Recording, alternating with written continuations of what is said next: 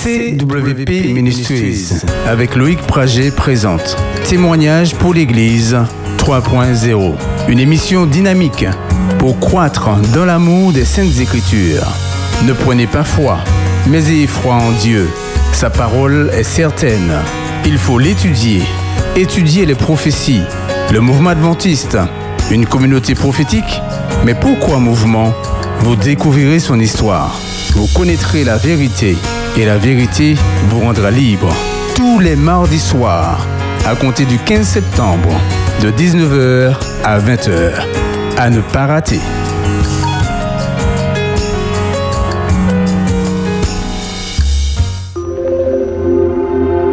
Espérance FM ouvre la porte de ton cœur.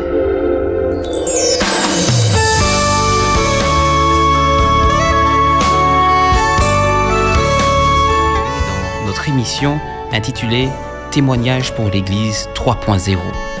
Mais avant de passer à celle-ci, nous allons invoquer, si vous le voulez bien, la présence du Saint-Esprit par l'intermédiaire d'une courte prière.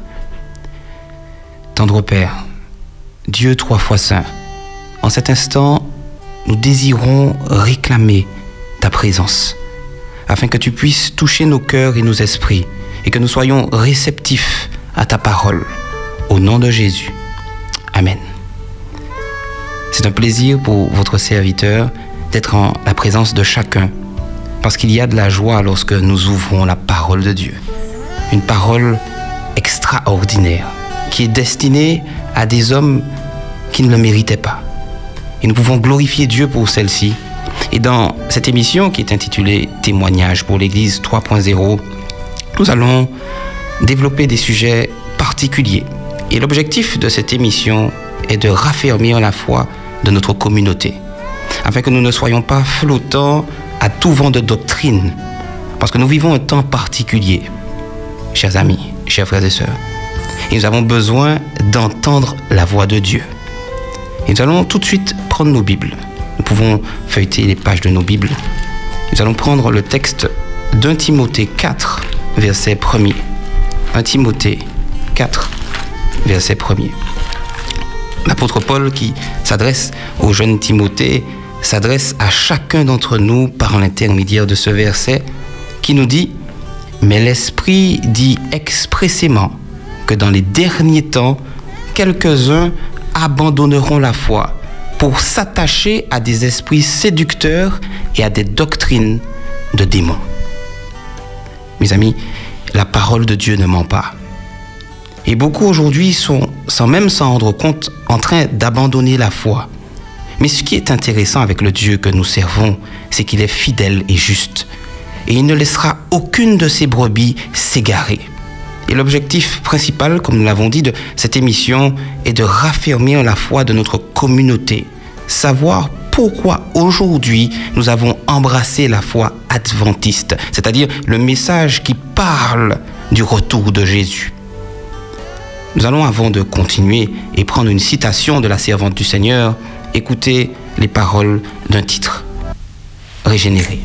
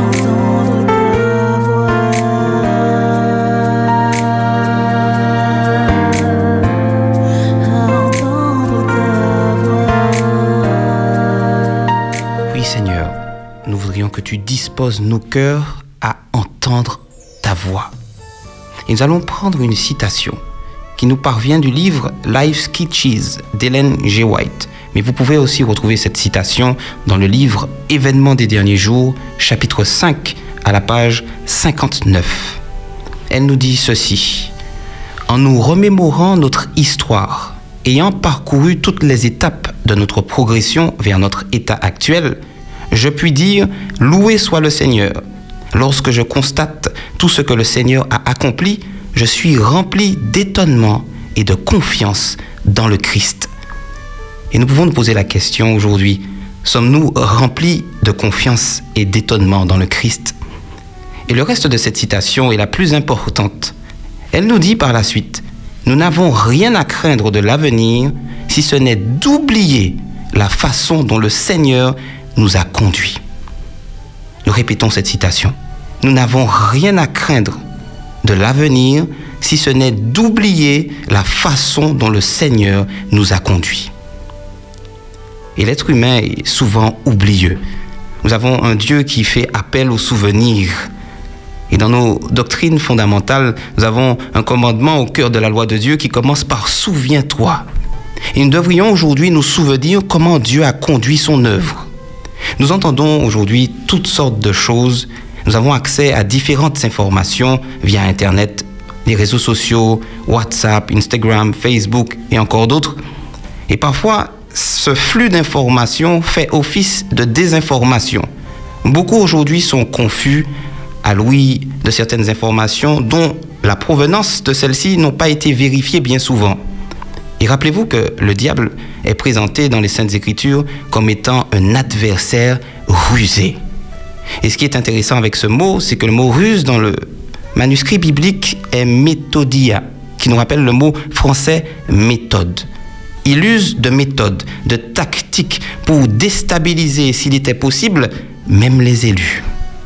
Nous avons besoin, mes frères et sœurs, de certitude. Et la parole de Dieu nous permet de comprendre à quel point il ne délaissera jamais son assemblée.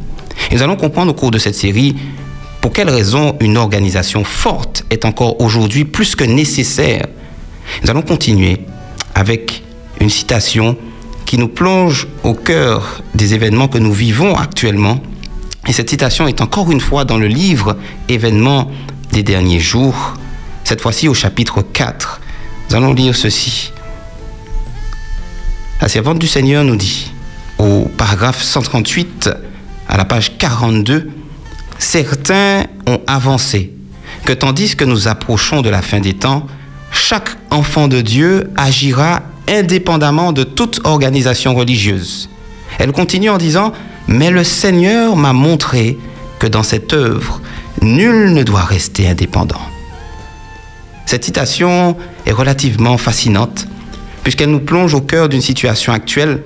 Nous entendons dire que l'heure est venue de quitter nos lieux de culte nous entendons, dire toutes sortes de choses, mais la servante du Seigneur, déjà à l'époque, devait faire face à certaines réticences au niveau de l'organisation. Et cette citation s'adressait particulièrement au docteur, au docteur John Harvey Kellogg, qui avait conduit un certain nombre de membres d'Église à la rébellion. Nous allons nous replonger au cours de cette série également au cœur de l'histoire de notre mouvement.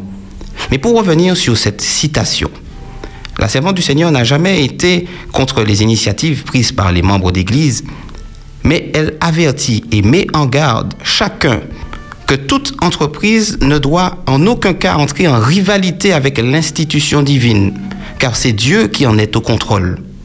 Nous allons essayer d'asseoir nos convictions et de comprendre à quel point le Seigneur est encore au contrôle de cette assemblée. Nous allons maintenant prendre nos Bibles dans le livre de Matthieu au chapitre 26. Le livre de Matthieu, chapitre 26, au verset 41. Pour tourner les pages de nos Bibles, Matthieu 26, à partir du verset 41, qui nous dit Veillez et priez. Veillez et priez. L'esprit est bien disposé, mais la chair est faible. Lorsque Jésus ici nous incite à veiller et prier, il met en lumière la fonction des sentinelles. Et dans l'Ancien Testament, les sentinelles avaient une fonction bien particulière. Nous allons nous pencher rapidement sur trois des caractéristiques d'une sentinelle. Et bien entendu, la Bible est la seule à pouvoir nous donner les réponses que nous cherchons. Et nous pouvons maintenant prendre nos Bibles dans le livre d'Ésaïe. Nous sommes dans l'Ancien Testament, le livre d'Ésaïe, chapitre 21, au verset 6, qui nous dit, Car ainsi m'a parlé le Seigneur, va, place la sentinelle, qu'elle annonce ce qu'elle verra. Donc nous voyons que la sentinelle doit avoir une bouche, mais doit aussi avoir des yeux. Et ce qui est intéressant, c'est que la prophétie biblique nous parle également d'un pouvoir qui a des yeux et une bouche aussi. Gardons bien ça à l'esprit. La sentinelle, effectivement, doit voir, mais aussi annoncer. Mais par-dessus tout, la sentinelle doit posséder quelque chose de fondamental. Et nous pouvons trouver cette réponse maintenant dans le livre d'Ézéchiel. Ézéchiel 33, verset 7, nous donne cette réponse. Ézéchiel 33, verset 7. Et toi, fils de l'homme, je t'ai établi comme sentinelle sur la maison d'Israël. Tu dois écouter la parole qui sort de ma bouche et les avertir de ma part. Donc non seulement la sentinelle doit avoir des yeux et une bouche, mais par-dessus tout, elle doit avoir des oreilles pour entendre la voix de Dieu, afin de transmettre sa volonté telle qu'elle. C'est la raison pour laquelle le pouvoir de la petite corne du livre de Daniel a des yeux et une bouche, mais pas d'oreilles, puisque ce pouvoir est désobéissant. Ce pouvoir entraîne le peuple dans une rébellion. Et nous savons bibliquement que ce pouvoir fait référence au système papal. Nous allons revenir sur tous ces points au cœur de la prophétie. Mais rappelons-nous que les caractéristiques de la sentinelle sont au nombre de trois. Elle doit avoir des yeux, une bouche, mais aussi des oreilles pour entendre la voix de Dieu. Et aujourd'hui, mes amis, mes frères et sœurs, nous avons besoin d'entendre la voix de Dieu. Nous avons besoin de l'œil du discernement. Nous entendons tant de choses. Si toutefois nous négligeons ce discernement, nous pouvons malheureusement nous égarer. Et voilà que Dieu désire parler à son peuple. Et lorsque j'écoute sa voix, je prête attention à son enseignement. Et aujourd'hui, l'organisation de l'Église est, comme au temps d'Hélène White, remise en question par plus d'un. Alors que lorsqu'Hélène White avait eu à élever sa voix contre des décisions qui ont été prises, qui ont été prises par la direction, elle s'adressait directement aux principaux intéressés. Elle n'allait pas le crier euh, tout haut sur tous les toits. Elle n'allait pas sur Internet, bien qu'il n'y ait pas Internet dans son temps, mais elle, elle n'allait jamais crier sur tous les toits à toutes les autres dénominations ce qui se passait dans la communauté. Elle s'adressait directement aux principaux intéressés. Et Internet aujourd'hui, nous nous rendons compte, est devenu un lieu pour régler des comptes, un lieu où nous sommes en spectacle et un lieu malheureusement où nous faisons perdre à la parole de Dieu son crédit. Nous devrions être sages et demander à Dieu sa sagesse afin que nous puissions agir comme il le désire. Car comme nous l'avons dit et nous allons le vérifier au cours de cette série, une organisation forte permettra au message de prendre une expansion dont nous n'avons même pas idée. Nous devrions faire confiance à Dieu quoi qu'il advienne. Mais nous allons tirer profit de ce que la parole de Dieu nous enseigne à travers une histoire de la Bible. Puisque oui, dans cette émission, nous allons faire appel à la typologie, c'est-à-dire les exemples bibliques tirés d'histoires qui nous permettent de tirer des enseignements pour notre temps. Et nous connaissons tous, effectivement, l'histoire du prophète Élie. Élie, effectivement, est la référence prophétique de l'Ancien Testament. Élie vit dans une époque particulière où il y a face à lui un roi nommé Akab, fils d'Omri. Et il va prendre pour épouse cette phénicienne Jézabel. Vous vous rappelez certainement de tout cela. Et on voit bien que les illustrations de ces histoires nous permettent de faire le lien avec la prophétie Élie vit dans un temps où la liberté religieuse est menacée puisque l'alliance entre Jézabel et Akab entraîne la persécution des prophètes de l'Éternel. Et Élie a une fonction particulière. Prêcher un message, un message de repentance, un message qui a pour objectif de ramener le cœur des enfants vers le Père et le Père vers les enfants.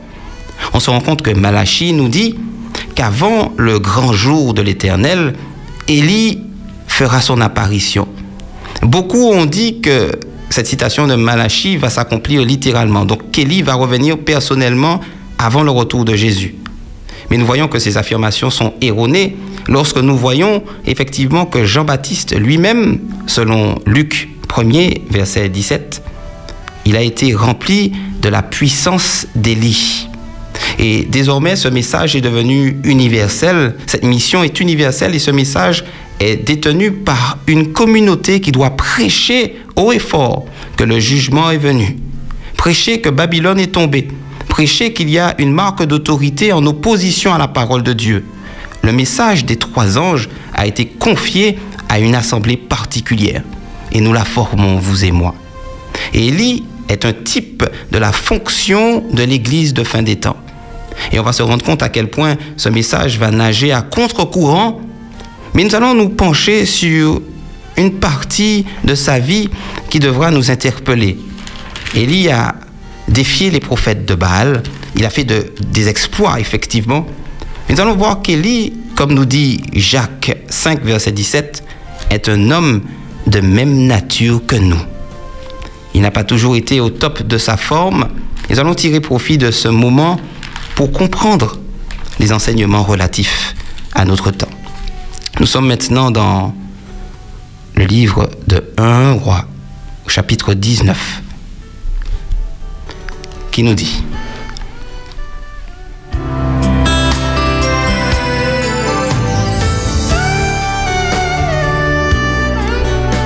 Le verset premier nous dit qu'Akab rapporte à Jézabel tout ce qu'avait fait Élie et comment il avait tué par l'épée tous les prophètes.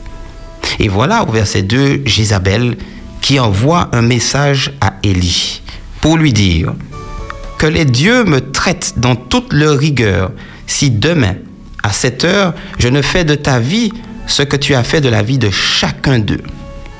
Et nous allons voir que l'attitude d'Élie sera radicalement différente de son attitude lorsqu'il était à l'écoute de la voix de l'Éternel. Regardez ce qui se produit au verset 3. Élie, voyant cela, se leva et s'en alla pour sauver sa vie. Et Marc 8, verset 35 nous dit que celui qui voudra sauver sa vie la perdra, mais celui qui la perdra à cause du Christ la retrouvera. Donc nous avons ici un Élie qui est dans le doute. Nous avons ici un Élie qui est dans le désarroi. Nous avons Élie qui est découragé. Et le découragement, mes frères et sœurs, peut s'abattre sur n'importe qui. Et beaucoup peut-être aujourd'hui dans notre communauté sont découragés. Et nous avons ici un Élie qui est en train de marcher par la vue et non par la foi. Et comme nous dit Romains 10, verset 17, la foi vient de ce qu'on entend et ce qu'on entend nous vient de la parole de Dieu. Donc voici les oreilles d'Élie sourdes aux appels du Tout-Puissant. Il oublie quel Dieu il sert, puisque le voilà qui est en train de battre en retraite devant l'adversité. Et beaucoup aujourd'hui peut-être sont dans un moment similaire. Beaucoup sont en train de se poser des questions sur l'avenir de l'Église. Après le coronavirus, il y a eu tant de théories, tant de spéculations sur les événements qui se produiront. Et nous allons parler de tout cela également. Et l'importance de ne pas non plus fixer de date sur les événements finaux, car le diable est en train de manipuler un grand nombre d'informations pour ébranler notre foi. Nous avons ici un Élie dans cette histoire qui est au plus bas. Il veut sauver sa vie. Et paradoxalement, au verset 4, lorsqu'il va dans le désert, après une journée de marche, il va s'asseoir sous un genêt. Et voilà cet homme qui demande la mort. Et il dit, c'en est assez maintenant. Éternel, prends mon âme, car je ne suis pas meilleur que mes pères. Rappelez-vous qu'Élie s'enfuit pour sauver sa vie. Et finalement, maintenant, il réclame la mort. Il y a un paradoxe. Nous voyons qu'Élie est dans un état d'esprit de confusion. D'ailleurs, le mot confusion est aussi traduit par Babylone. Et nous avons un état d'esprit peut-être similaire aujourd'hui où le nombre d'informations que nous recevons nous jette dans la confusion. Mais mes frères et sœurs, laissez-moi vous dire humblement quelque chose. Toutes les fois où vous avez une sensation d'anxiété, de tristesse, de panique, de peur, de trouble, le Seigneur n'est pas présent. Car notre Dieu intervient dans le calme et dans la sérénité. Élie ici est en train d'oublier que le Dieu qu'il sert est le même hier, aujourd'hui et éternellement. Rappelez-vous que la fonction d'Élie est la même que notre assemblée à la fin des temps qui prêchons un message exceptionnel pour le monde entier. Mais le diable s'attaque sévèrement à cette assemblée. Et nous pensons que tout sera parfait, tout sera rose, bien sûr que non. Si tout était parfait, il y aurait un problème, puisque la prophétie d'ailleurs est claire sur la condition de l'Église, mais Dieu jette encore aujourd'hui un suprême regard sur son assemblée. Dieu n'a jamais abandonné Élie, et pourtant Élie est découragé. Élie réclame même la mort. Et nous entendons dire, rappelez-vous la citation que nous avons pu lire dans le livre Événements des derniers jours, chapitre 4, que certains ont avancé que chaque enfant de Dieu devra agir indépendamment de toute organisation religieuse. En d'autres termes, la servante du Seigneur parle de l'anarchie croissante à son époque, qui est encore aujourd'hui la même.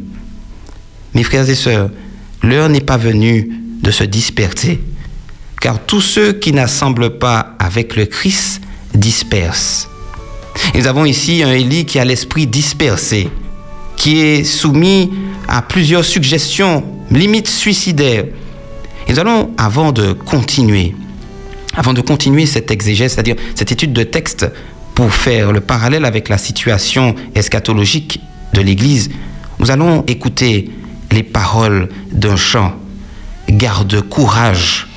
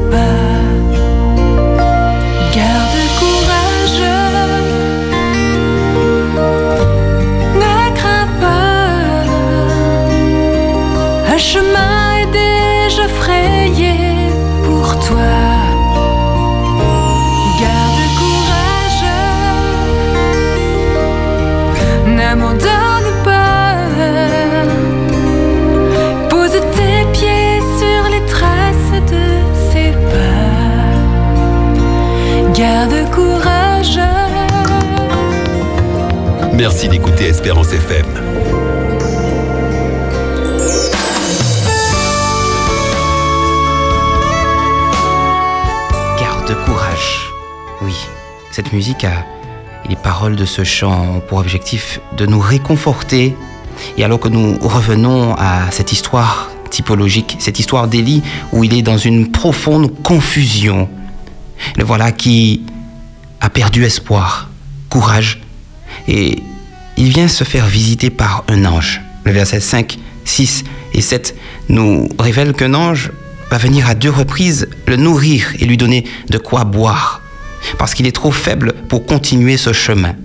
Élie est dans un cheminement, Élie est dans un carrefour, et Élie désire aller à la rencontre de l'Éternel sur la montagne de Dieu.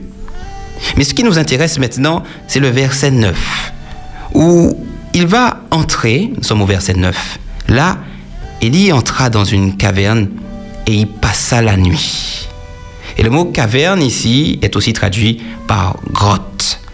Élie va rentrer dans une grotte alors qu'il fait nuit. Et cette illustration nous permet de développer quelque chose de particulier. Les ténèbres dans l'esprit d'Élie sont reflétées par cette grotte où il va aller se réfugier. Malgré la nourriture qu'il a pu absorber, le voilà encore fatigué et il va se reposer dans un endroit où les ténèbres abondent. Et la grotte est un endroit particulier. Nous allons pouvoir le développer aussi au cours de cette série. Mais lorsque nous analysons de façon littérale, la grotte est un endroit particulier où le diable se révèle bien souvent. Nous avons l'exemple où le fondateur des jésuites, Ignace de Loyola, va recevoir des visions et des songes de la prétendue Vierge. Nous avons aussi Mohamed ou encore Mahomet qui, dans la grotte de Hira, va recevoir des révélations pour écrire le fameux Coran. Nous avons aussi dans la grotte Bernadette Soubirous qui va voir une fille qui lui est apparue et aujourd'hui cette grotte est considérée comme un endroit où des miracles se produisent, la grotte de Massabielle à Lourdes. Donc de façon littérale, la grotte est un symbole de ténèbres. Et voilà Élie dans un endroit peu propice à l'activité céleste. Mais pourtant, Dieu vient à sa rencontre. Le texte nous dit, et voici la parole de l'Éternel lui fut adressée en ces mots. Que fais-tu ici, Élie Nous avons ici une situation qui rappelle la chute lorsque nos premiers parents ont péché et l'Éternel qui vient à leur rencontre en leur disant, mais où êtes-vous? La question de l'Éternel est précise. Que fais-tu ici, Élie? Et voilà qu'il répond. J'ai déployé tout mon zèle pour l'Éternel, le Dieu des armées. Et il dit, car les enfants d'Israël, les, les, enfants d'Israël ont abandonné ton alliance. Ils ont renversé tes autels et ils ont tué par l'épée tes prophètes. Et regardez ce qu'il dit. Je suis resté, moi seul, et ils cherchent à m'ôter la vie. Rappelez-vous de la question qui a été posée. Que fais-tu ici, Élie? Dieu est en train de s'adresser directement à Élie, mais regardez ce qu'il fait. Il est en train de pointer du doigt maintenant les enfants d'Israël qui ont abandonné l'alliance, qui ont renversé l'autel, et il dit qu'il est resté lui seul. On a ici quelqu'un qui est centré sur sa petite personne. Comme on dit, me, myself and I. Moi, moi et encore moi. Voyons un état d'esprit confus encore chez le prophète. Et la question de l'Éternel est précise. Que fais-tu dans cet endroit? Dieu ne lui a jamais donné l'ordre d'entrer dans cette caverne.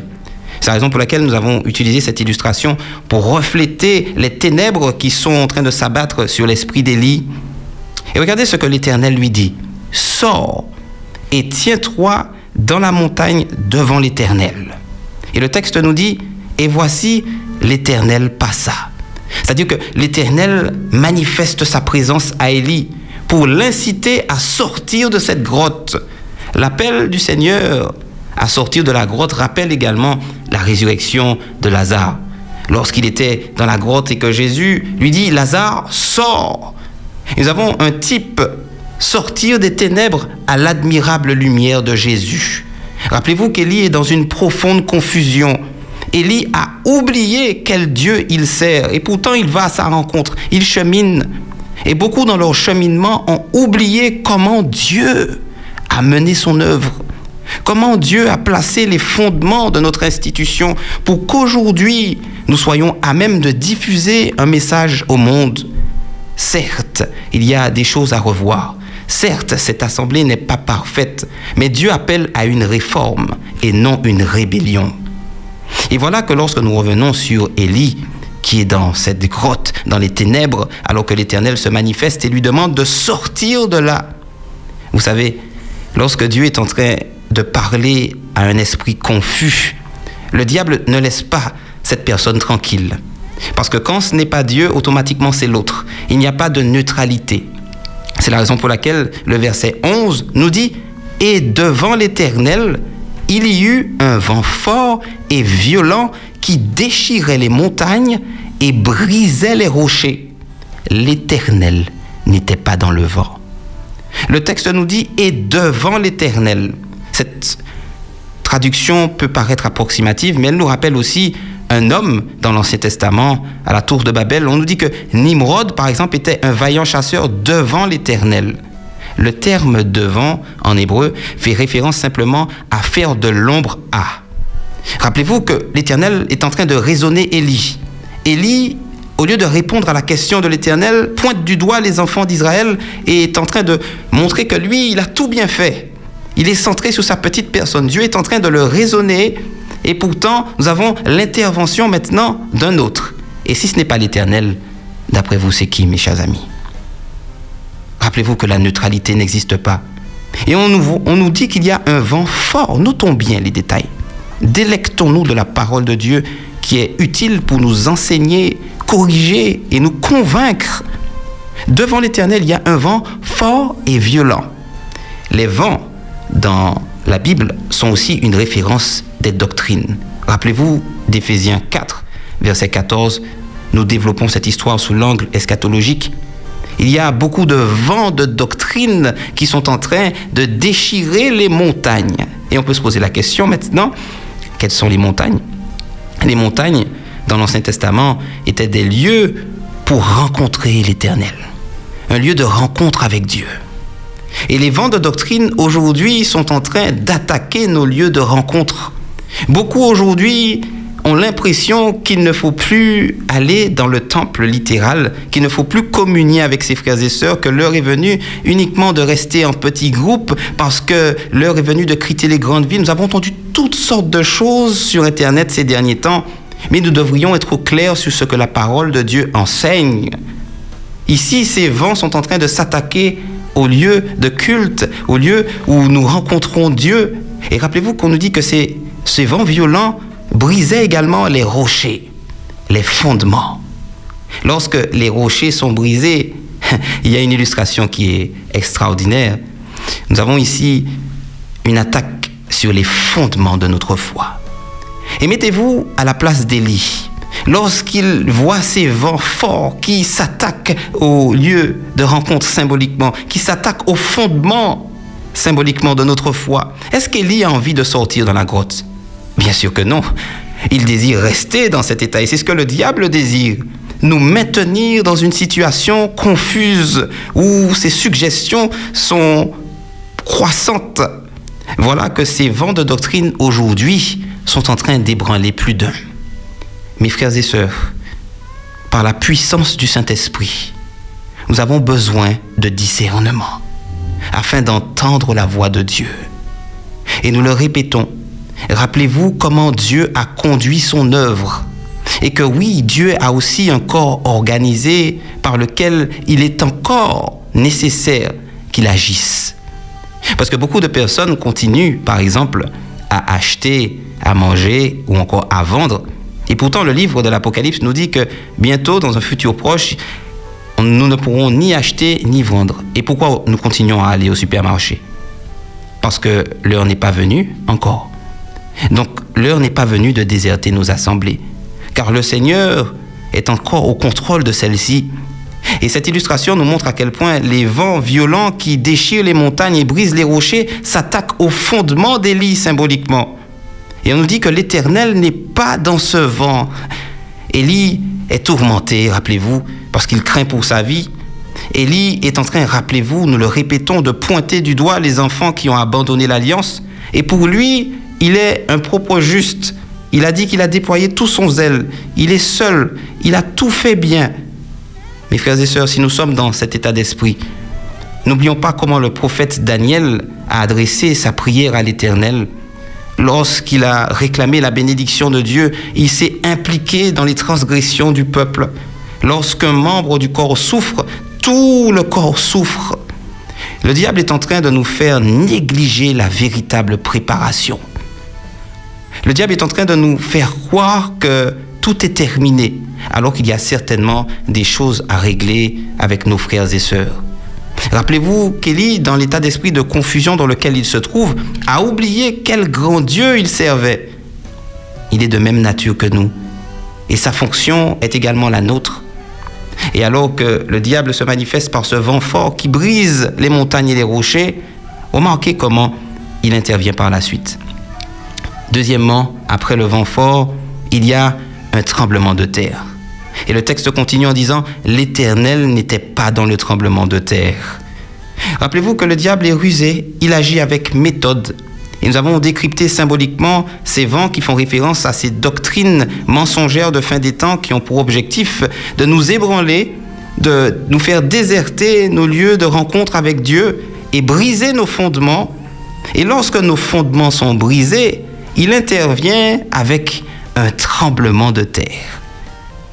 Lorsque les fondements sont déjà effrités, le tremblement de terre a pour fonction d'affaisser la maison que nous formons. Rappelez-vous que Jésus, dans Matthieu 7, fait la distinction entre celui qui a bâti sa maison sur le roc et sur le sable. Et ce tremblement de terre également n'a pas pour fonction de faire Élie sortir de la grotte. Bien au contraire, Élie se sent bien là où il est. Il préfère rester là-bas. Mais Dieu n'est pas présent. Un grand tremblement de terre s'apprête à s'abattre, non seulement sur notre communauté, mais sur le monde entier symboliquement. Car Dieu est en train de retenir les quatre vents afin de marquer du sceau les serviteurs de Dieu. Et nous avons besoin de refléter son caractère. Ne négligeons pas la véritable préparation. Nous avons encore besoin de nous confronter les uns aux autres dans nos communautés afin de faire table rase pour que la pluie de l'arrière-saison descende sur l'Église de Dieu. Et, le diable, par ce tremblement de terre, est en train, une nouvelle fois, d'ébranler la foi d'Élie. Et la troisième attaque, parce qu'il agit en trois dimensions également, tout comme dans l'Apocalypse, on nous parle du dragon, de la bête et du faux prophète. Regardez au verset 12, après le tremblement de terre, il y eut un feu. L'Éternel n'était pas dans le feu. Et lorsque nous récapitulons la succession d'attaques symboliques pour maintenir Élie dans les ténèbres, après les vents de doctrine qui brisent les rochers et les montagnes, qui brisent les fondements, le tremblement de terre pour affaisser et par la suite le feu séducteur. Nous avons dans la Bible la référence du Saint-Esprit qui est comparé également au feu mais la parole de Dieu nous dit dans l'Apocalypse également que le diable est capable de faire descendre du feu du ciel à la vue des hommes, d'où l'importance d'avoir un œil de discernement. Et beaucoup sont en train de croire que l'heure est venue de quitter nos assemblées. Nous avons lu une citation et nous lirons une autre citation qui a pour objectif de nous faire réfléchir Toujours dans événements des derniers jours, mes frères et sœurs, mes amis. Et la servante du Seigneur nous dit, au paragraphe 155, à la page 45, le Seigneur ne vous a pas donné un message pour appeler les adventistes du septième jour Babylone et pour appeler le peuple de Dieu à en sortir. Toutes les raisons que vous pouvez avancer à ce sujet seront nulles à mes yeux car le Seigneur m'a donné des lumières décisives qui s'opposent à un tel message.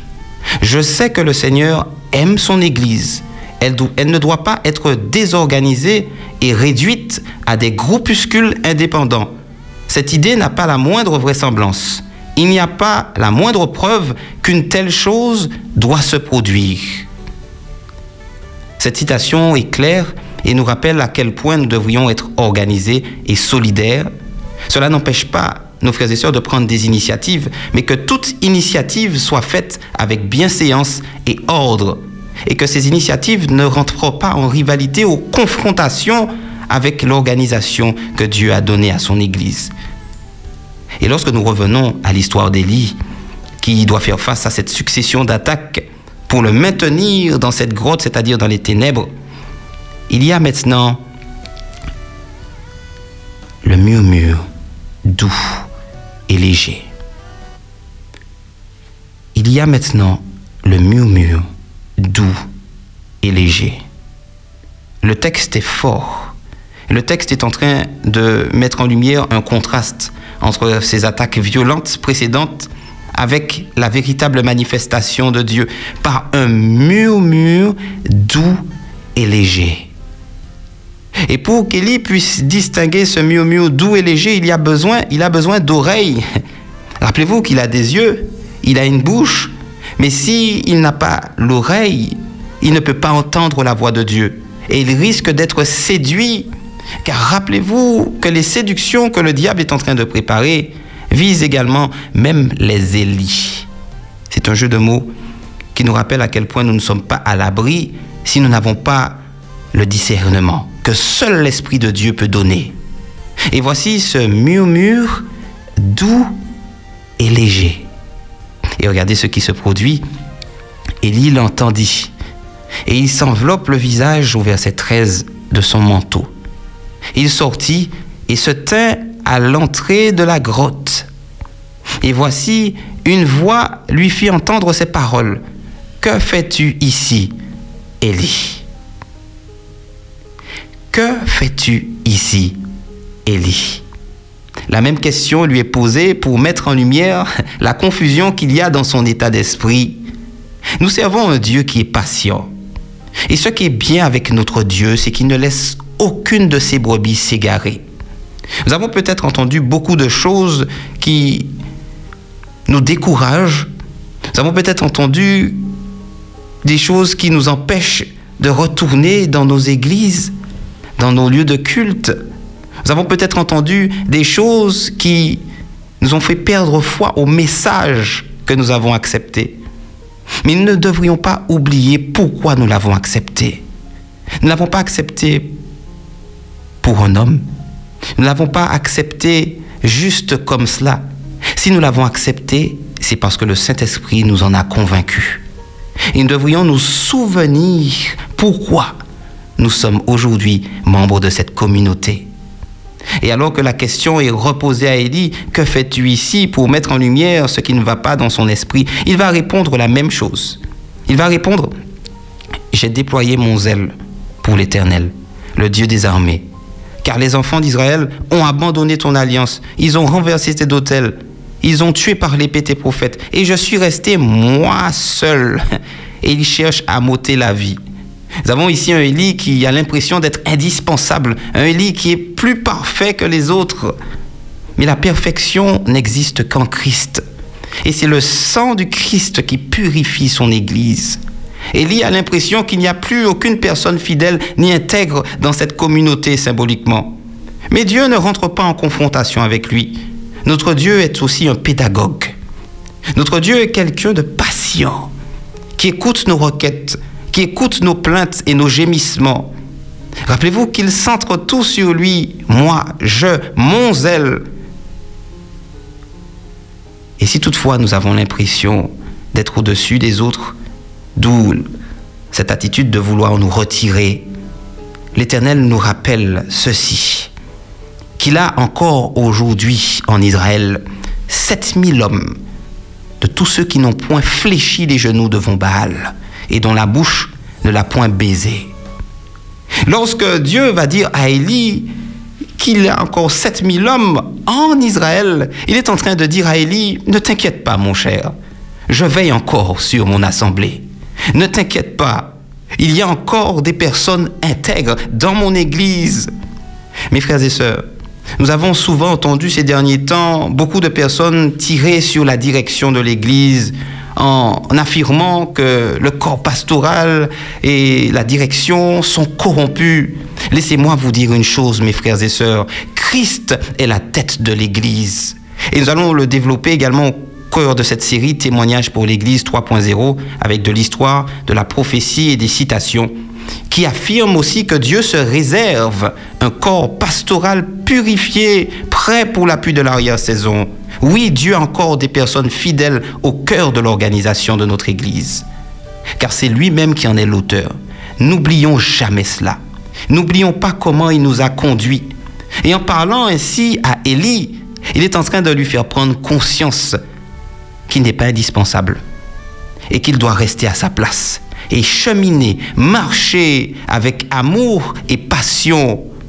Mes frères et sœurs, nous allons, lors du prochain épisode, nous plonger au cœur de la prophétie biblique, mais également de l'histoire, pour que nous puissions être convaincus aujourd'hui que l'heure n'est pas venue de déserter notre assemblée. Bien au contraire, L'heure est venue d'apporter notre pierre à l'édifice ensemble, d'un commun accord, dans l'amour, dans la joie, dans la ferveur, afin que le monde croit que Jésus nous a envoyés. Si quelqu'un est dans le doute encore aujourd'hui, qu'il puisse demander au Seigneur humblement, Seigneur, je veux entendre ta voix. Préserve-moi des séductions de l'adversaire qui ont pour objectif d'ébranler mes fondements afin de me terrasser lors de ce tremblement de terre et me faire accepter un feu qui ne vient pas de toi. Tel était le message de ces attaques successives d'Élie dans la grotte. Mais Dieu va l'appeler à en sortir et lui rappeler qu'il est au contrôle de son assemblée. Et en guise de conclusion, mes frères et sœurs, mes amis, nous allons écouter les paroles de ce même chant régénéré. Oui, nous voulons partager ta vérité dans l'unité.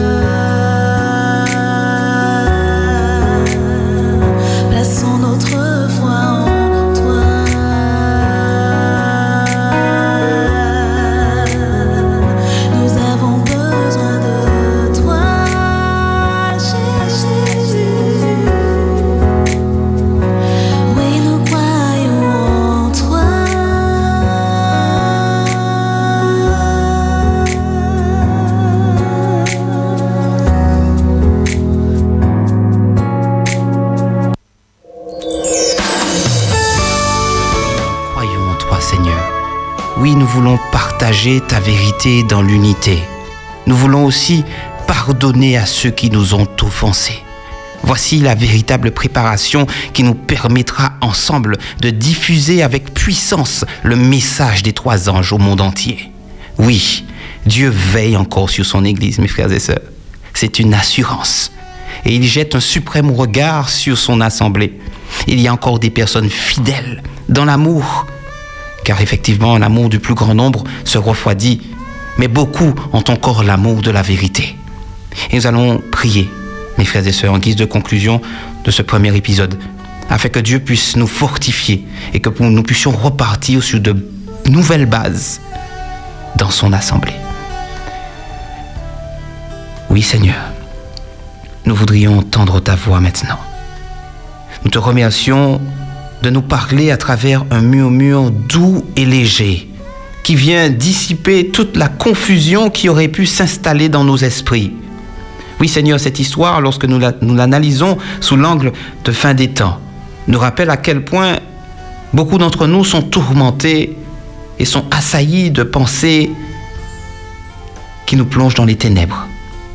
Et nous voici sujets aux suggestions de l'adversaire. Mais tu es un Dieu grand, fort et puissant qui vient te révéler à tes enfants. Merci Seigneur de ne pas nous abandonner. Merci de nous insuffler ce nouveau souffle afin que nous puissions terminer l'œuvre de l'Évangile dans le monde entier. Certes, un beau jour, cette organisation disparaîtra. Mais Seigneur, avant que cela n'arrive, fortifie notre foi afin que nous puissions préparer le chemin pour ta venue, comme l'a fait Jean-Baptiste. Que ton nom seul soit glorifié. Au nom de Jésus. Amen.